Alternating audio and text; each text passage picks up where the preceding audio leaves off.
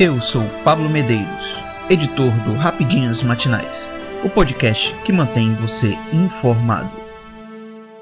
Neymar fora da primeira fase, Qatar eliminado e tropeço das favoritas. A Copa do Mundo do Qatar chega ao fim de seu sexto dia com a eliminação dos anfitriões, desfalques por lesões na seleção brasileira, emoção do Irã em vitória histórica e empates de favoritas. A sexta-feira, 25, começou com emoção. País de Gales e Irã se enfrentaram pela segunda rodada do Grupo BI, o que parecia mais um dos jogos ruins de 0 a 0, terminou de forma inexplicável. Melhor em toda a partida, o Irã abriu o placar aos 98 minutos com Shashimi, de longe. Foi o primeiro gol de fora da área desse Mundial. Dois minutos depois, Rezaian fez o segundo e decretou a vitória iraniana. Foi a primeira vez que o país venceu uma seleção europeia em Copas e a primeira vez que venceu por mais de um gol de diferença. Nas arquibancadas, mulheres que não podem frequentar estádios no Irã se emocionaram. Um protesto em apoio a Masa Amini, jovem de 22 anos morta pela polícia moral iraniana por usar o hijab de forma errada, foi reprovado pela segurança do estádio. Na rodada das 10 horas, horário de Brasília, pelo Grupo A, o Catar enfrentou o Senegal e perdeu de 3 a 1, marcando seu primeiro gol em Copas na história. Os catares bateram o recorde negativo de primeira anfitriã a perder os dois primeiros jogos desde 1930. Por outro lado, os comandados de Aliou Cissé conquistaram a primeira vitória africana nesta edição. Em seguida, na rodada das 13 horas, Holanda e Equador empataram por 1 a 1. O resultado eliminou o Catar da competição e deixou a definição dos classificados às oitavas para a próxima rodada. Os holandeses saíram na frente com gol de Gakipo, aos 5 minutos, o mais rápido da Copa mas jogando melhor, o Equador empatou aos 49 minutos. Os equatorianos chegaram a marcar antes, mas a arbitragem marcou impedimento em lance confuso e polêmico. No último jogo do dia, a Inglaterra empatou com os Estados Unidos num jogo sem brilho. Os norte-americanos foram melhores nos 90 minutos, mas não conseguiram finalizar para as redes, tendo acertado uma bola na trave. O empate faz com que o grupo B fique aberto na última rodada. A Inglaterra tem 4 pontos, o Irã 3, o Zewa 2 e Gales 1. Nos confrontos Inglaterra x Gales e Irã x EUA, todos entram com chance de classificação. Ao fim do dia, Ener Valencia abriu vantagem na artilharia.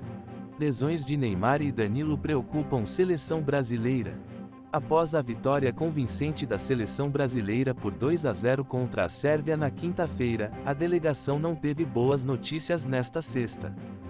Neymar e Danilo sentiram os tornozelos durante o jogo. O camisa 10 foi substituído e, em fotos, foi possível ver o local muito inchado. A dupla fez exames no hospital que constataram lesões mais sérias. Neymar teve uma lesão ligamentar lateral no tornozelo direito, com um pequeno edema ósseo e Danilo sofreu uma entorse no tornozelo esquerdo. Ambos estão fora da primeira fase e não enfrentam a Suíça na segunda-feira, às 13 horas, e Camarões na sexta-feira, 02, às 16 horas. O camisa 10 desabafou após o anúncio da lesão e disse acreditar que irá se recuperar a tempo de entrar em campo novamente.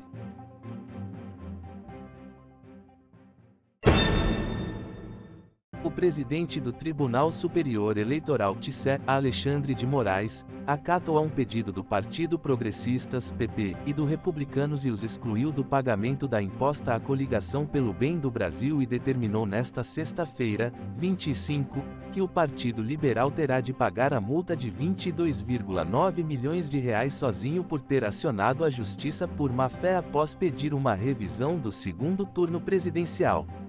No despacho do magistrado, ressalta-se que a petição conjunta das duas agremiações reconhecem o resultado das eleições, a vitória da coligação Brasil da Esperança, composta pelo Partido dos Trabalhadores, negam terem sido consultadas sobre a ação que questiona a confiabilidade das urnas eletrônicas e pontuam que Valdemar Costa Neto, presidente do PL, não tem poderes para se intitular presidente da coligação entre as três legendas.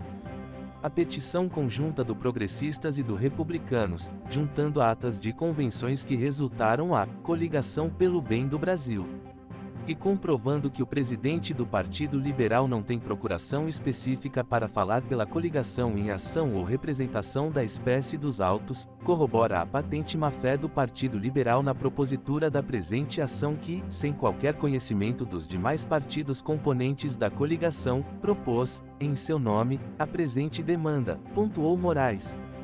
Em sua decisão, o mandatário da Corte Eleitoral excluiu PP e republicanos da necessidade de pagamento da multa milionária, bem como o imediato cancelamento do bloqueio e da suspensão dos respectivos fundos partidários, e reiterou que apenas o Partido Liberal, que abrigou a candidatura de Jair Bolsonaro, PL, à reeleição à presidência da República, será responsabilizada pela ação previamente impetrada.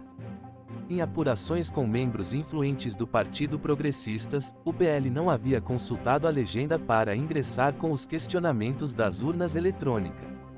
A coligação se encerrou com a eleição, disse o interlocutor antes de pontuar que o Tribunal Superior Eleitoral deveria autuar apenas o Partido Liberal, fato consumado nesta sexta-feira. Multa foi estratégica do Moraes para criar intriga interna, afirmou. Após ser questionado se havia uma atuação política por parte do mandatário eleitoral, foi enfático: fez isso a eleição toda.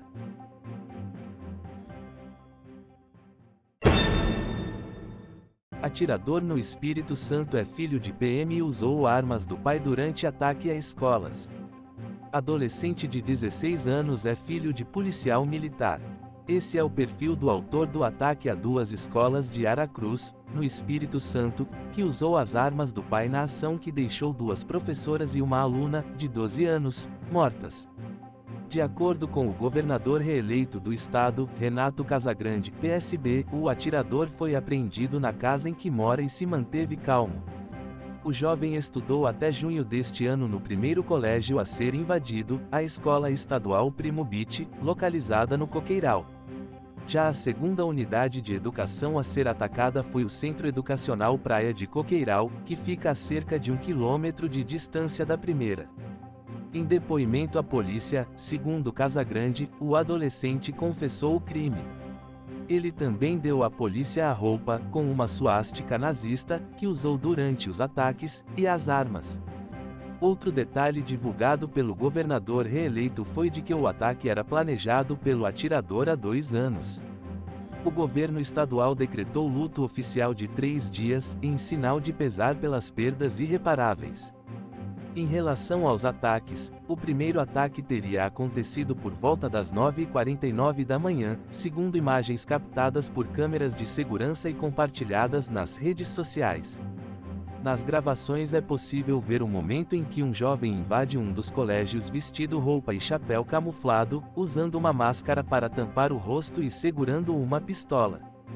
Em entrevista coletiva, o secretário de Segurança Pública do Estado, Márcio Celante, afirmou que a prioridade das equipes de segurança foi o socorro às vítimas. Segundo ele, na primeira escola, a Primo Beach, foram 11 vítimas, sendo dois mortos e nove feridos, enquanto na segunda foram identificadas mais três vítimas, incluindo a morte de um estudante. Agora, os agentes de segurança investigam se o autor dos disparos teve ajuda de terceiros nos ataques. Eu sou Pablo Medeiros e este foi o Rapidinhas Matinais, o podcast que deixa você informado. Até mais.